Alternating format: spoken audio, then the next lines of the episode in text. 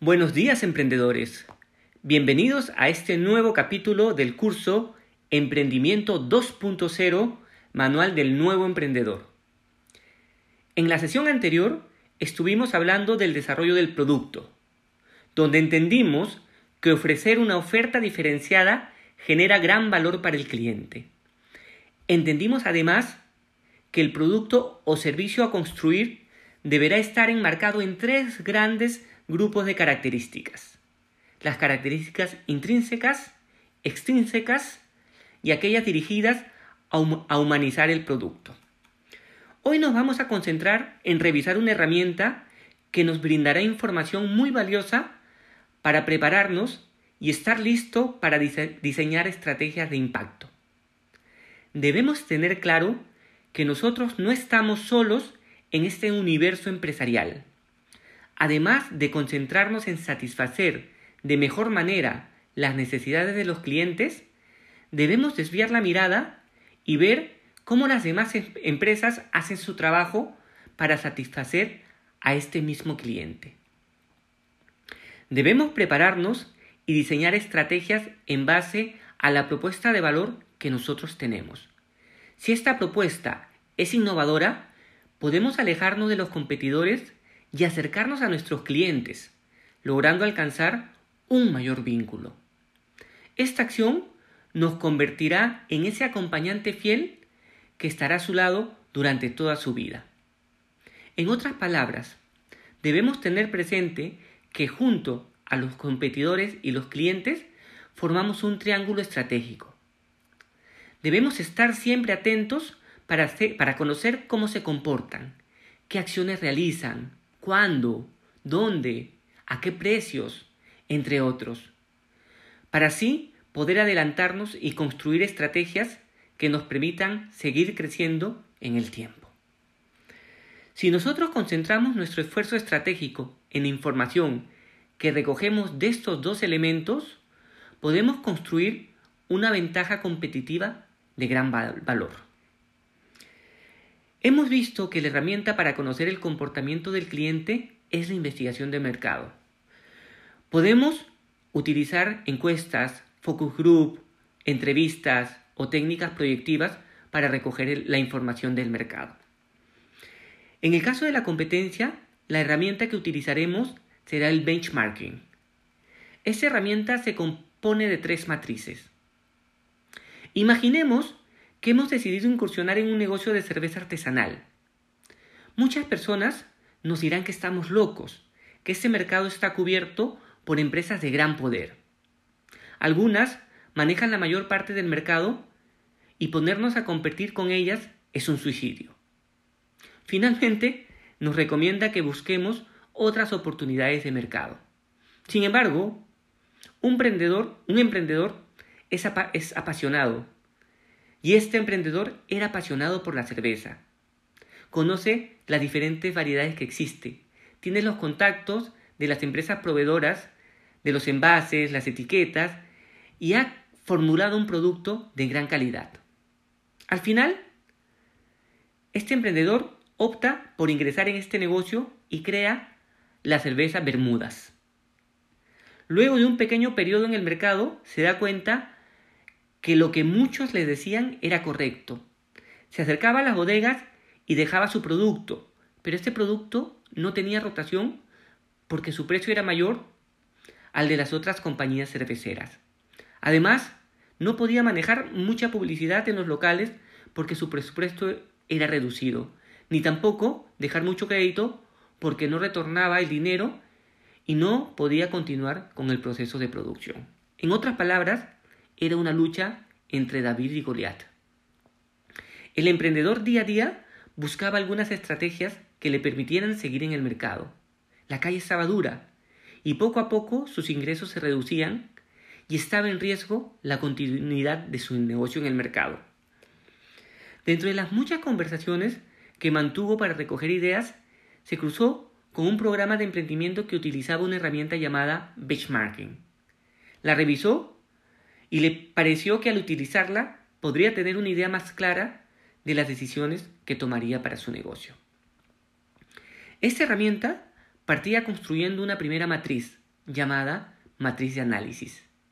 En ella debía comparar su empresa con las demás empresas del mercado. Estas empresas eran Bacus, Ambev y el grupo Adle, cuyos patrimonios eran muy importantes en el país. Esta matriz partía analizando los diversos elementos del marketing mix. ¿Marketing mix? Me suena. Claro. Vimos los elementos del marketing mix en el episodio anterior donde analizamos el desarrollo del producto. Estos elementos se concentran en 4P, producto, precio, plaza y promoción. Nosotros nos concentramos en la P, producto. La mecánica de trabajo en esta primera matriz era calificar cada una de las características analizadas y colocarles un puntaje. En nuestro caso, trabajamos con la escala del 1 al 5, donde 5 es el mayor puntaje. Recuerden, esta escala también la utilizamos cuando construimos el, escudo, el, embudo de innovación. Al comparar estos elementos, encontramos que en lo referente al sabor, la mayoría de personas estaban acostumbradas a tener un concepto de calidad basado en el sabor de la cervecería Bacus. Por tanto, la cerveza Bermudas obtuvo un puntaje bajo.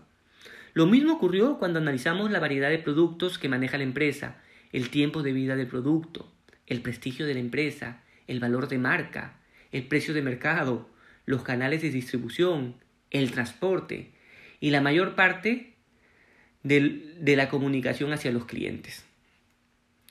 Una grata sorpresa, se llevó el emprendedor cuando encontró algunos aspectos donde era mejor. Por ejemplo, el volumen de cerveza que ofrecían los productos de la cervecería Bermudas eran mayores a los que ofrecían las demás cervezas. Contaba con un grado alcohólico ligeramente mayor. Utilizaba ingredientes originales y no algunos complementos que utilizan las grandes empresas para la preparación de sus productos. Se ofrecía un empaque personalizado que lo hacía visualmente atractivo y tenía su planta ubicada en el mismo mercado donde se ofrecía el producto. Podía generar una mayor experiencia y en cuanto a comunicación, realizaba un trabajo virtual dirigido exclusivamente a los usuarios que se encontraban en la zona de influencia con mayor eficiencia que la competencia que se encontraba mirando el mercado nacional y enfocaba su estrategia en las zonas de mayor población. Una vez culminado el análisis de cada una de las variables que componen el marketing mix y afectan de manera importante el negocio, el emprendedor se encontró con un gran número de debilidades y una lista reducida de fortalezas. Esta información se traslada a una segunda matriz que se denomina matriz de resultados. Esta matriz recoge en la parte superior aquellas fortalezas y debilidades encontradas en la matriz de análisis. Estas son conocidas como variables internas y se reconocen porque pueden cambiar si realizamos un proceso en nuestra organización. Por ejemplo, el sabor puede mejorar si nuestro departamento de desarrollo de producto realiza nuevas combinaciones, mezcla en diferentes proporciones los ingredientes, utiliza mayor periodo de maduración, etc. En la parte inferior de la matriz colocaremos todas aquellas variables externas que la empresa no puede controlar y las clasificamos en oportunidades y amenazas. En el análisis que realizó la empresa Bermudas, encontró como oportunidades un crecimiento económico importante de la región, un alto número de jóvenes que se encuentran laborando en este momento, una reducida oferta de entretenimiento nocturno y una alta aparición de agrupaciones musicales que en otros lugares habían favorecido el crecimiento de los negocios de entretenimiento nocturno. En cuanto a las amenazas, pudo identificar que las proyecciones económicas a futuro tendrían un crecimiento muy bajo. Existían cambios en la cultura de los jóvenes que dirigen, que dirigen el consumo de bebidas alcohólicas hacia otros productos alternativos como pisco, whisky, entre otros. Observó además que si bien es cierto que las grandes empresas se encontraban en la región, no realizaban un trabajo intensivo. Este hecho podía cambiar en cualquier momento. Con esta información completaba esta segunda matriz. En resumen, clasificaba la información en fortalezas, debilidades, oportunidades y amenazas. Muchos conocen a este proceso como FODA. Finalmente, trasladan estos resultados a una tercera matriz llamada matriz de estrategias.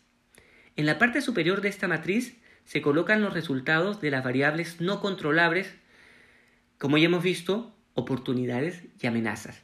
Y de forma vertical se colocan las variables controlables, las fortalezas y las debilidades. Al colocarlas de esta manera, nos encontramos con cuatro áreas donde se, cruzan estas variables no controlables con aquellas variables que podemos controlar. las áreas que encontramos son la primera, donde vemos que las oportunidades se cruzan con las fortalezas. La segunda, donde las oportunidades se cruzan con las debilidades. La tercera, vemos que las amenazas se cruzan con las fortalezas. Y la cuarta, donde las amenazas se cruzan con las debilidades. El objeto de esta última matriz es identificar estrategias en cada una de estas cuatro áreas.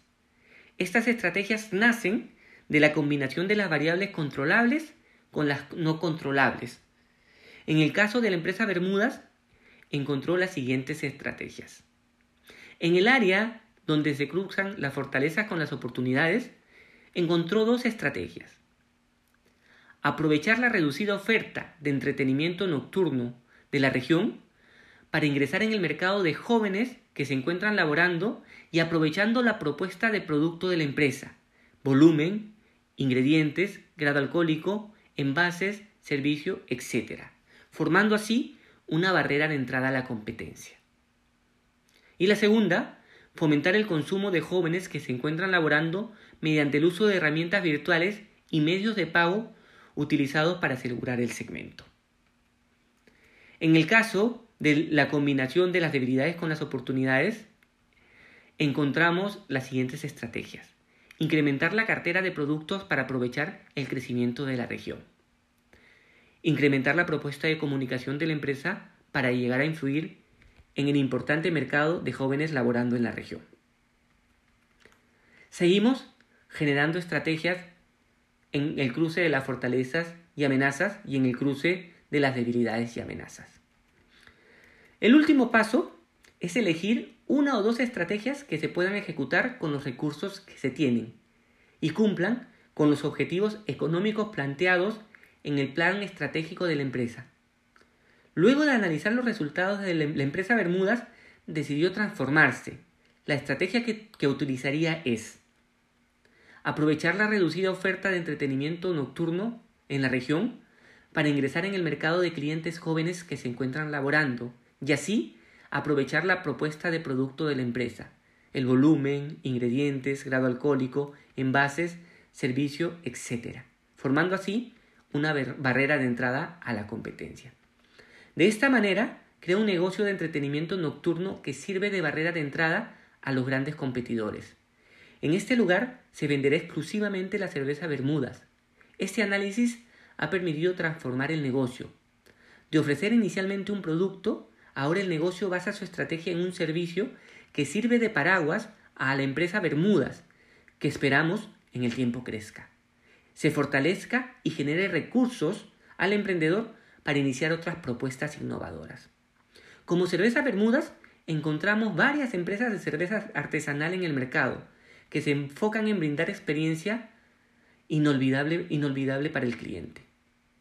Con esta historia terminamos el episodio de hoy. En el próximo episodio hablaremos del ranking de servicio. Este ranking permitirá fortalecer la propuesta estratégica del negocio. Nos vemos en el próximo capítulo.